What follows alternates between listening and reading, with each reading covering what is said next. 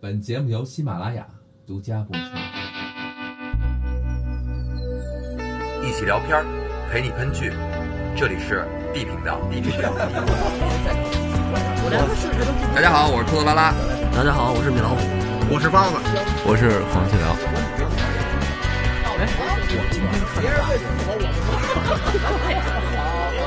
哎，这段太我让你们说懵了。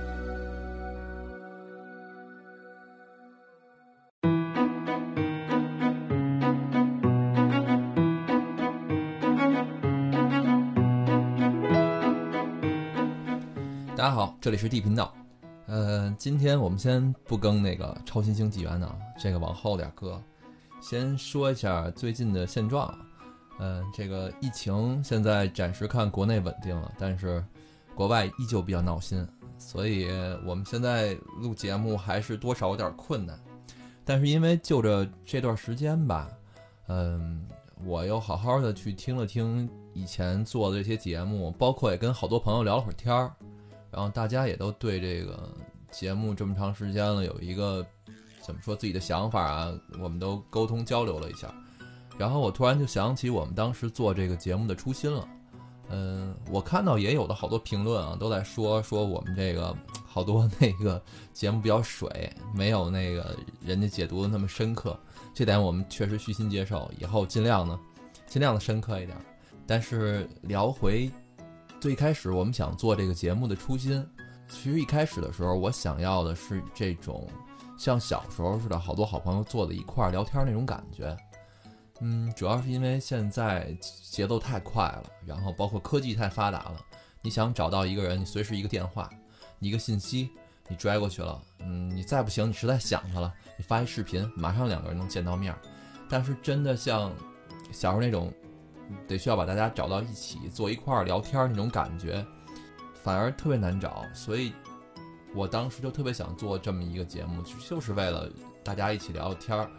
然后能让觉得累的朋友加入我们，甭管聊什么内容嘛，你聊影视也好，聊剧也好，大家一起畅所欲言一下。通过这次疫情啊，我我更加坚定说以后我们节目会继续走这这条路。所以最近我们也是，呃，也尝试了连麦啊，嗯，包括我也找出了很多以前可能我当时觉得音质不好，也确不确实是音质不好的节目，然后重新编排了一下，然后重新陆陆续续给大家发出来。当然，当然。我那个超新星纪元，我自己录的那个小说，我一定会把它做完，这放心，搁不了。然后下一步就是发一小广告，呃，我们那个建了一个微信群，然后最开始呢是我想的特别美好，我想的是这，哎，找对这个影视剧有兴趣的朋友，完加入群里，我们一块儿探讨探讨，一块儿聊聊，还能给我这个做节目有一点儿意见跟建议。但是慢慢发现，这个加加进来一些人之后，这个路子有点偏了。然后大家整天在那儿玩玩闹闹的，也挺好玩的。反正什么都聊吧。呃，现在我录节目的时间是北京时间凌晨两点钟。呃，群里他们还在聊。呃，现在是梦龙老师和这个黄老师女粉丝俩人在比熬夜。反正 他们每天可聊的内容特别多，从他妈疫情到男人都是大猪蹄子，再到减肥，再再到黄老师写歌词儿。反正每天都有的玩吧，所以也希望说那个最近疫情期间有闲的在家的小伙伴，尤其单身的啊，特别欢迎你们嘛，加入我们这个群，大家一起聊聊天儿。嗯，因为现在有几个那个老师还没有自己的粉丝呢，完他们也是都都隆重的跟我说，让我给他们打打广告。有兴趣小伙伴啊，没事儿可以加一下我的微信，我留在下边了，然后我给你们拉群，咱们没事儿一块儿臭品一会儿。呃，行，废话说这么多啊，咱们说回来。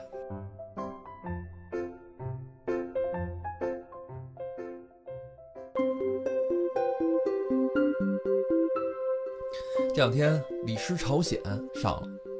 一九年初的时候，我们也做了这节目，嗯，当时是真觉得神剧太棒了。这个虽然我一直是，嗯，跟那个韩国人不太对付，但是人家做的好，咱们就是做的好。所以呢，这次韩剧这个《王朝》《李氏朝鲜》出了之后，我第一时间就把六集看完了。看完之后，我想趁着现在这热乎劲儿，我还想说，完今天就把这个事儿就给他。给他聊了就完了，反正这个讲宫斗的呀，讲历史的呀，他们都不懂，我一人聊就行。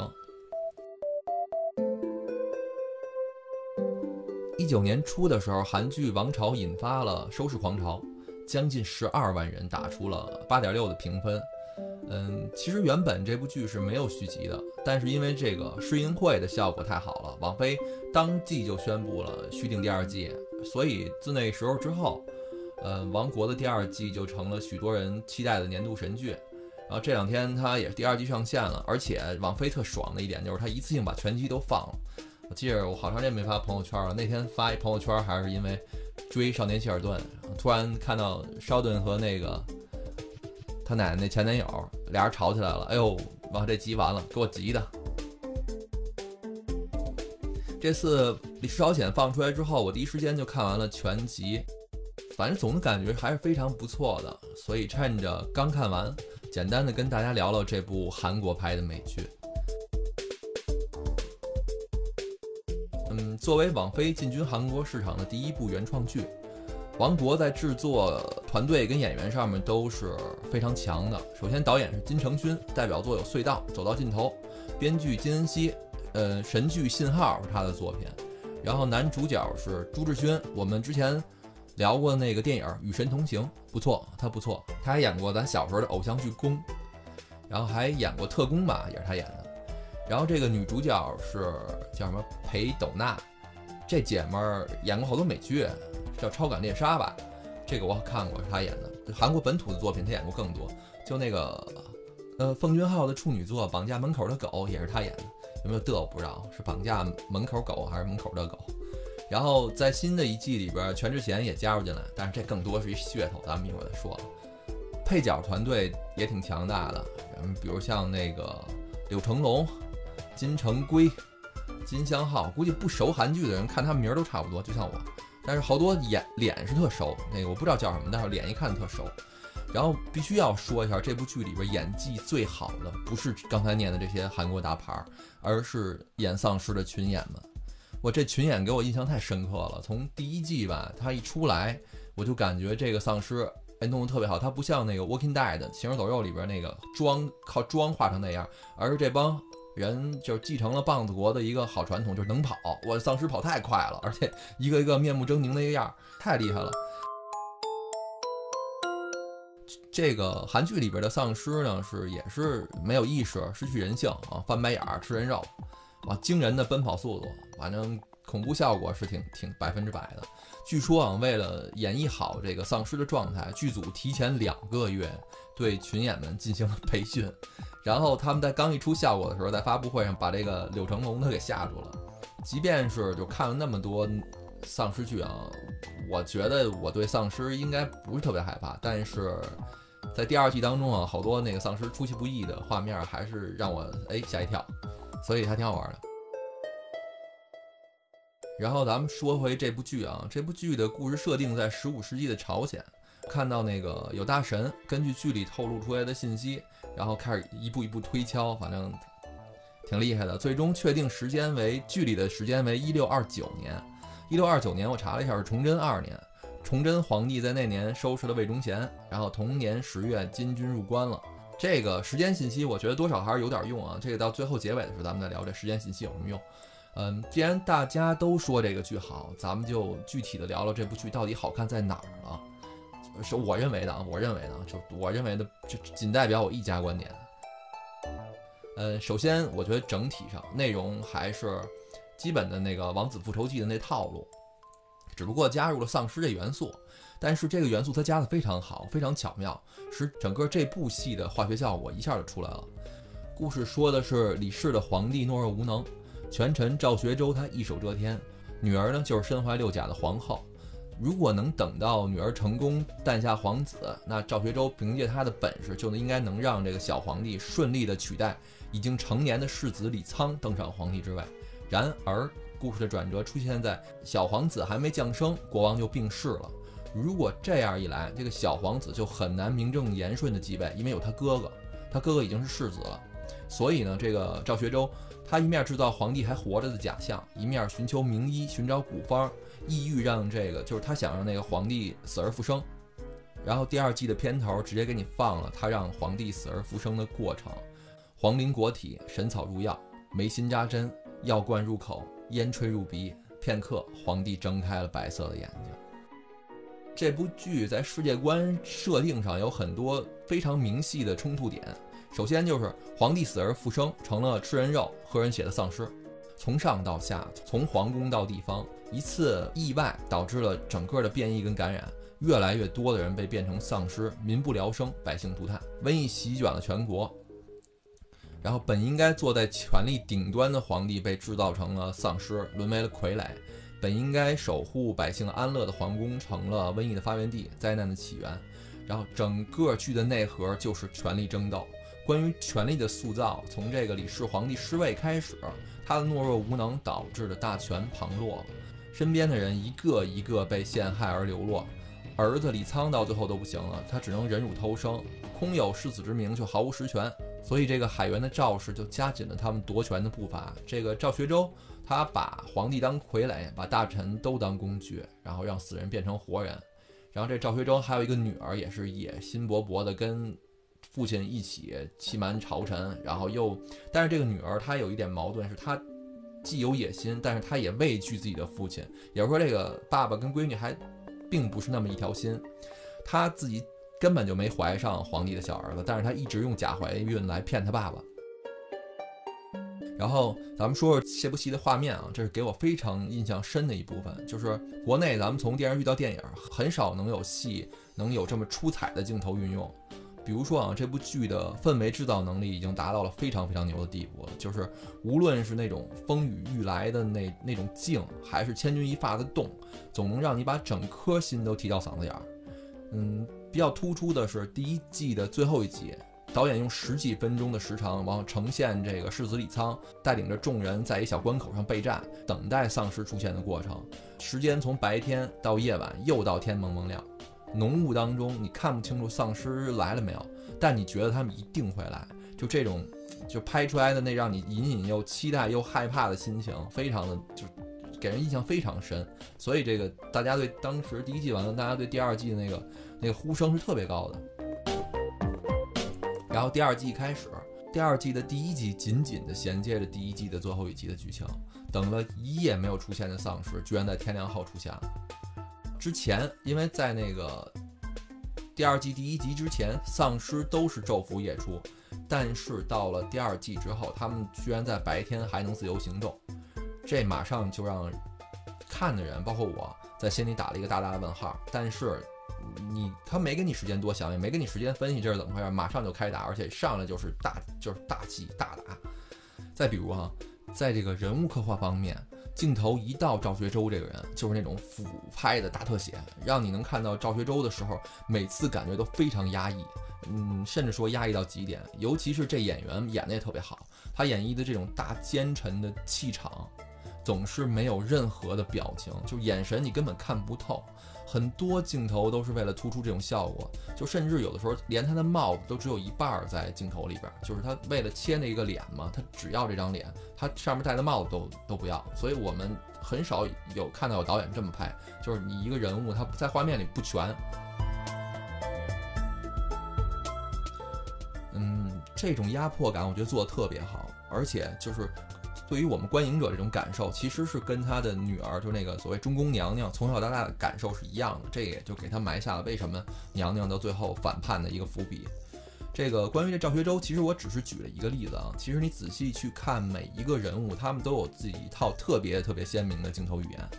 然后咱们再说说这部剧的节奏，就是我一直在聊节奏。嗯，这部戏应该是我看过剧里边，我觉得节奏最快的，就是你点个烟的功夫。又又几十个丧尸砍过去了。第二季整体给我的感觉就是都在爆点上，全是高潮，就一分钟不给你休息的时间。就故事是高速的推进，嗯，而且它的剧情转折让你特别出乎意料，所以这点就让你觉得哇塞，你停不下来。但是这个导演一直这么拍啊，从第四集开始我就一直为这导演捏把汗，因为我怕他收不住。就是说，就像你唱一首歌啊，你从一开始你就飙高音。那你到最后，在所谓高潮那部分，在 B 段那部分，你怎么把情绪推上去啊？你怎么结这事儿啊？呃，最后看到完整结束之后，我只能说它完成的应该算还还行，算是巧妙的给收住了。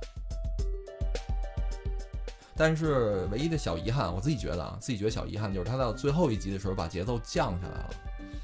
嗯，这么设计对于我来说是不会给我太多意犹未尽的感觉，但但是还是那句话，只是我觉得。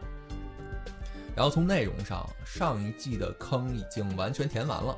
而且很良心，很工整。嗯，比如说啊，第一季中铺铺垫的这个丧尸怕水，在新一季里得到了完整的解答。之前被证明行之有效的，比如斩首、爆头、刺穿喉咙、火烧，都只是物理层面让这个丧尸失去行动能力。到第二季才真正揭晓了，水才是治疗这个丧尸疾病的根本之道。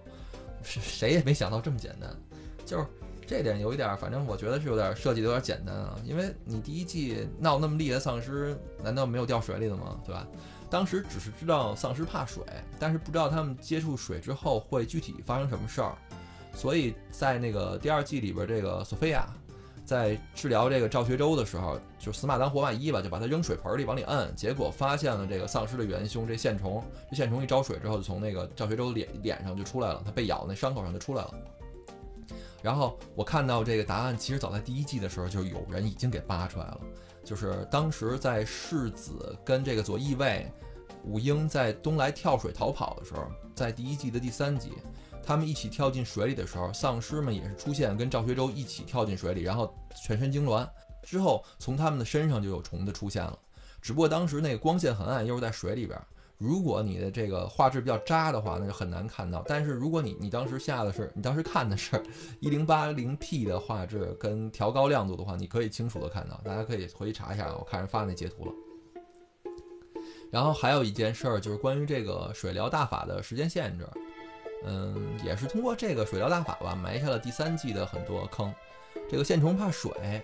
被咬的人呢，只要在死亡之前，在伤口处用水浸泡，线虫就会脱离宿主的身体，患者呢就可以免于被感染。但这就有一关键的问题，就是你被感染者在多长时间内有效？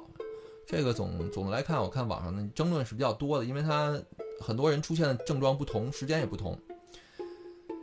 嗯，因为这个，咱们就拿这赵学周来说啊，他是被这个。生死草直接感染的安炫大人所咬，所以他被咬之后，呃，体内存有尸毒，就是那线虫，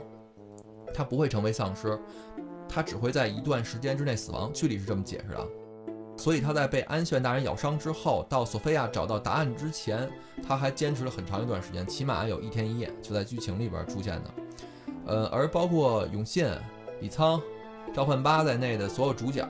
他们最后也是跟那个。丧尸鏖战啊，他们都被那个丧尸咬了，但是他们最后一块掉到水里边去了。他们很快，短时间内也就一两分钟就都好了。所以这个现在他到底多长时间能救这个事儿，还是众说纷纭的，还是得需要下一季来再说。然后咱们再总的来说，故事在情节的安排上，我觉得相当不错，很多情理之中、意料之外的东西。首先就是这护卫，不出意外的，就为了媳妇儿一直在出卖世子。甚至到最后就公开出手救坏人，呃，虽然最后被坏人宰了啊，完逝者，呃，完那个世子还抱着他哭，这点情节，说实话我完全没有被感动，就看得出来导演对这个侍卫的死他动了很多心思，就让人在那个房间里边设的跟刺猬似的，完了还让他跌跌撞撞的跑了老远，跑到那个一个大雪皑皑的一个白桦林里，也不知道是不是白桦林啊，然后。世子看见他之后，看他受重伤，连滚带爬的跑过来给他抱住，然后他死在世子怀里边，还说这说那的。然后在就刚才我讲了，在整个剧这么快节奏的情况下，导演还给他跟世子的回忆，说什么他原来老偷世子吃的，世子发现了，不但没责罚他，还给他吃的，让他说回去给媳妇儿吃。反正世子特看重他，让他在那个就让他保证在什么情况下都得陪着自己，站在自己这边。然后。这孙子就这么一直当叛徒，完全不忠不义啊！就是这种人干嘛费这么大劲儿刻画？完全不理解啊！然后就在这大坏蛋赵学周，嗯，被救回去之后，他自己发现这个女儿假怀孕了。老头儿呢，虽然是一坏人，但也说了，这个老头儿自己对血缘这个概念特别执念。就是他不相信不是自己家的血缘，他他要知道闺女这个外边弄一小孩儿就就要充当这个他们家人的时候，他要清理门户了。然后非常突然的就被女儿给毒死了，这就这一点我是没想到的，而且我觉得这个安排特别好，因为一般的剧啊，这大反派坑了男主角，而且坑这么长时间，那男主角最后肯定手刃他，你放心，因为观众也会觉得爽啊，你怎么着你得砍了他，而且美国人都这么拍，所以这点韩国人处理的特别好，就是而且就那场戏最后毒死他那场戏，镜头给的非常漂亮，先是女儿给这个爸爸倒茶，俯视的视角只拍两个杯子。然后两个人交锋争吵，当老头中毒之后，又回到这个镜头，女儿又端起茶杯继续倒茶，就是那种非常近距离的特写，让自女儿给自己那杯倒，自己那杯倒满了，她还在继续倒，这就给我们这些剧评人留下很多发挥的空间啊，我们可以 说它意味着什么，代表了什么。然后类似情景还挺多的，就是如果你还没看这部剧的，我强烈推荐你去看一下，我我真觉得特不错。比如你像我们《甄嬛传》。我觉得故事非常好，就是演员演的也好，但是你从镜头语言来说都一样，而且我觉得你你换导演根本就没区别，所以吧，我恳请国内的导演们，你们你们也看看，然后看完之后好好设计设计分镜吧，啊，加油，同志们！然后咱们简单说一下剧里边的丧尸分类啊，它这丧尸其实它分成三类，第一类就是初代的丧尸，就是代表的就是比如像那个皇帝，像安炫大人，三年前的守万村村民。他们的感染过程是靠这生死草，就是一个紫色的花儿，然后捣碎了蘸上唾液，谁的唾液没详细说啊？用针扎在这个额头，两个小时左右尸变，这就是基本上是第一代丧尸的形成过程。然后第二代丧尸，最开始丧尸爆发的时候，就是因为这个难民们吃了这个中了初代丧尸毒的人的尸体。所以他们在短时间内内就发作了，然后变成这个真正的丧尸，而且这批丧尸是具有传染性的，他们咬了谁，谁就变成第三种丧尸，就是一般丧尸。一般丧尸就是指被第二代丧尸或者说任何具有传染性的丧尸所咬，短时间内发作，然后也是变成就咱们讲的丧尸一样，但是他们这丧尸跑巨快。然后关于咱们讲一下第二季新挖的坑吧，填的坑，刚才咱们都说了。嗯，首先咱们得说一下第二季这个结尾啊。嗯，赵学周的闺女就是那中宫娘娘，呃，还是把一个孩子说是自己的孩子，并且让那孩子当了皇帝了。其实这孩子应该是那护卫的，就是应该是那呃，应该就是那个左翼卫的。世子杀回去之后，又干掉 N 多丧尸，九死一生，平定了这次内乱之后，那大臣们也都跟他说说老大。你这么猛，你厉害，你你，但是你必须把这个来路不明的这小皇帝给杀了，因为虽然这个海原赵氏他们领头的几个人死了，但是他在全国各地都有党羽，你这孩子不杀，就是以后他们这个党派在东山再起的旗帜了，咱国家还得乱。然后这世子反正犹豫半天，到最后还是没杀，但是我没想到是，他愣把这皇位就又让给这孩子了。就看的时候啊，我是特别接受不了。我觉得这个朝鲜王朝嘛，他是从那个高丽夺过来的权，他们也是以儒教治国，就是儒家思想取代的佛家成为国家的统治理念。儒家思想，咱们看这么多年了，君君臣臣、父父子子的故事，就没听说我爸的江山，我让给我侍卫的儿子当的，就哪有这么让的呀？就是你这这么干，国家肯定得乱套。那后来我又想了一下，那护卫那一段就不忠不义，他都给你当正面人物，给你刻画，给你深情，我就有点释怀了。我觉得就是他们这国家可能小，可能这儒家真的学他们也学不明白。完，而且我当时想起那个袁腾飞老师评价韩国那话，袁老师说，说这国家啊，历史上就是附庸，国土就是弹丸，饮食就是泡菜。反正 后来我就是全看完之后啊，我又冷静下来说，就是大概写一下这个。整体这个这这期节目我怎么聊？我突然好像理解了，就是这个编剧的意思。因为毕竟这是网飞出品的，它还是要面对很多的国家跟地区，它不是光咱们亚洲文化圈，是或者或者说光韩国。这部戏它其实一直都在暗线当中刻画一个阶级问题，就是围绕这部剧展开了很多惊心动魄的斗争，比如说人跟丧尸，人跟人，儿子与父亲，父亲与女儿。无论是权力斗争还是武力对抗，都刻画的非常好。但在这些一场场的权力斗争当中，只有这个世子李仓，他把百姓放在心里边了。那个剧里边很多时候都提到了啊，在这个瘟疫爆发之前，百姓的出现只有两种姿态，就是要不就是下跪磕头，要不就是哭喊求饶，反正一直都属于这种特别特别的，就就贱民嘛，剧里边管他们就叫贱民。但是瘟疫爆发之后，他们的出现也只有两种姿态，就要不然就是变成丧尸之前的卑微求生，还是刚才那样；要不就是沦为丧尸之后那种嗜血、那种疯狂。所以值得一提的是，不管他是否变成丧尸，他们的状态始终都是饥饿的。朱门酒肉臭，路有冻死骨。在瘟疫出现之前，全国的百姓已经食不果腹了。战乱导致了贫穷，权贵们的搜刮又让他们几近崩溃，吃的问题都已经遍布全国了。所以对食物的渴望促进了丧尸的异化，瘟疫开始大规模爆发。瘟疫爆发之后，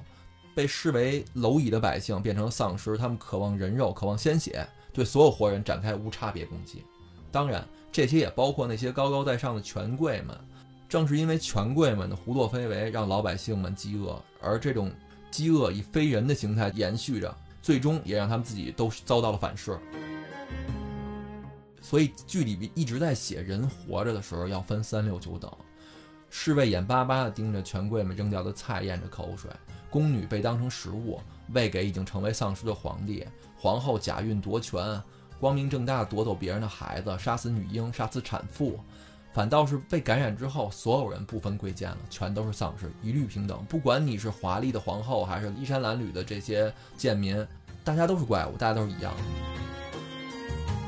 所以嘛，刚才说这么多啊，最后我想明白了，这个世子把王位。死了这么多人去争夺的这么个东西，给了一个贱民的小孩儿。编剧是想这么去升华一下世子这个人物，他把这个人的界限看开了。然而他也有纠纠缠的过程啊，比如像那个第二季第二集啊、第三集里边，他还说呢，我我我要带领你们一起开创新世界。到最后他就他看开了这个事儿了。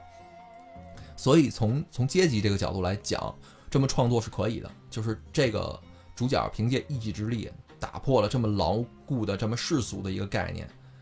来显示出他的伟大、他的深刻。说说远了，说远了，反正就大概我是这意思。说回咱们，咱们聊回这个新剧的坑啊。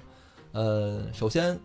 从最后一个画面看啊，这个最后立的这个小皇帝，他身体里边还残存着线虫。为什么线虫在这个小孩体内活这么久还没发作？所以这个是一个。大家争论的话题点。然后关于这个线虫的问题啊，剧里边有大概有三个信息点，给你比较清晰的一个提示。第一个就是索菲亚对这个世子说，他那个当时已经把这个小小孩被咬了嘛，已经说这他把这小孩受伤的手放到水里了，把虫子逼出来了。然后后后面呢，关于这个瘟疫的笔记的陈述当中，也有插入说与其相关的画面，就是这个小孩手泡在水里边有有线虫出现，但是，呃。第三点是，这个索菲亚在《瘟疫笔记》里边做的文字总结却写的特潦草。他针对这个新生儿救助这一块的描述特别潦草，就是说这个尚未发育完全的新生儿，即使遭到病患的啃咬，也不会感染疾病。按它字面的意义来说，就是新生儿被咬了，你不用沁水逼这虫子出来，也不会感染。所以我看了很多大神解读啊，我觉得都有道理。但我觉得依照现在这信息来看，还是很有限的。人家第三季怎么说怎么行，所以咱们还是等第三季吧。哦，对对对，还有人提了一个啊，提了一下，就是说在最后的那个七年之后的那个情节里边，有一新太监，就是他在宫里边闹丧尸的时候躲粪坑里那小男孩，在七年之后他又到了小皇帝身边了，去辅佐小皇帝。呃，反正大家普遍都觉得这哥们儿不像好人，所以也不排除他又重新给孩子下了毒了。另外还有一个坑，就是说为什么怕热怕火的线虫，但是在经过了高温煮沸的水之后更加活跃了。就是丧尸怕火这个特征啊，在第一季里边就被这个卓虎军那永信那哥们儿打枪那哥们儿，就他就发现了。然后虽然没有更多的细节那个来表现啊，他们因为他们打丧尸多半是打头啊，但是高温煮水这件事儿，恰恰是编剧在两季当中都。铺陈的两个大线就是就是制约这个线虫的两个两大重要因素，第一是火嘛，高温；第二呢，线虫怕水，反而那煮沸的水会使这个线虫更加活跃。所以这个就不知道第三季他准备怎么解释这事儿了。真是什么杀不死我的是我更强大是吗？嗯，然后最后吧，呃，就是全智贤一回头，然后这个大姐到底是跑这个剧剧组里边干嘛来了？不能真是一龙套吧？然后总结一下，是我相信很多人跟我一样啊，看这部戏的时候全程揪着心，有的时候反正就是特别特别紧张，因为嗯追剧嘛，你可能会因为就是剧集太长太多，觉得挺累的。但在这部剧里边，你一口气儿刷完六集是是非常那个非常爽的一件事儿啊。就是一一方面，它是因为这部剧给人强烈的视觉冲击，因为这个编剧这个金恩熙他也说过，他接受采访时说。死尸、鲜血这些内容在现有的电视平台很难播出，所以虽然从二零一一年就开始策划了，但是这这部剧推进的速度还是很慢的。直到遇到网飞之后，他们的创作环境就开始变得自由了。于是呢，剧中出现了很多大尺度的镜头，塑造了各种各样的丧尸吃人的场景。嗯，人吃人肉，手指头赫然出现在饭碗里边，被砍去的人头，丧尸吃人，然后。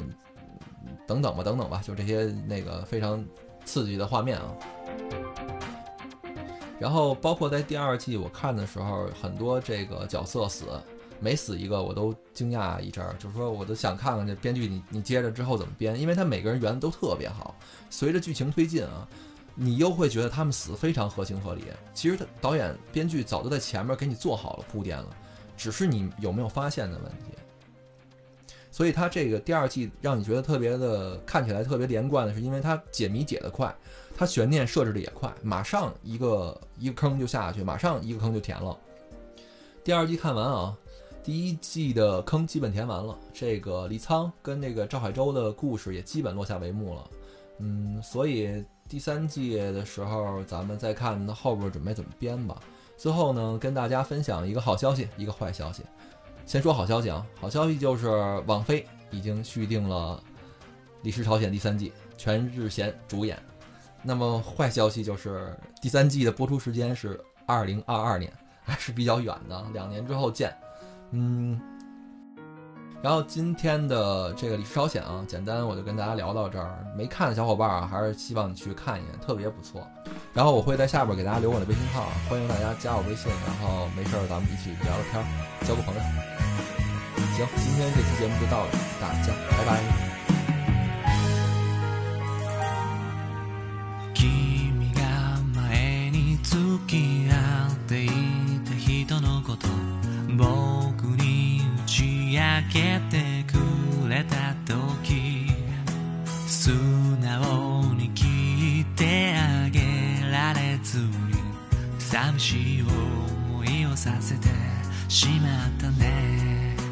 すぐにやきもち焼くのが僕の悪い癖だって分かっていたはずなのに。自分が勝手な思いが残酷な言葉になっ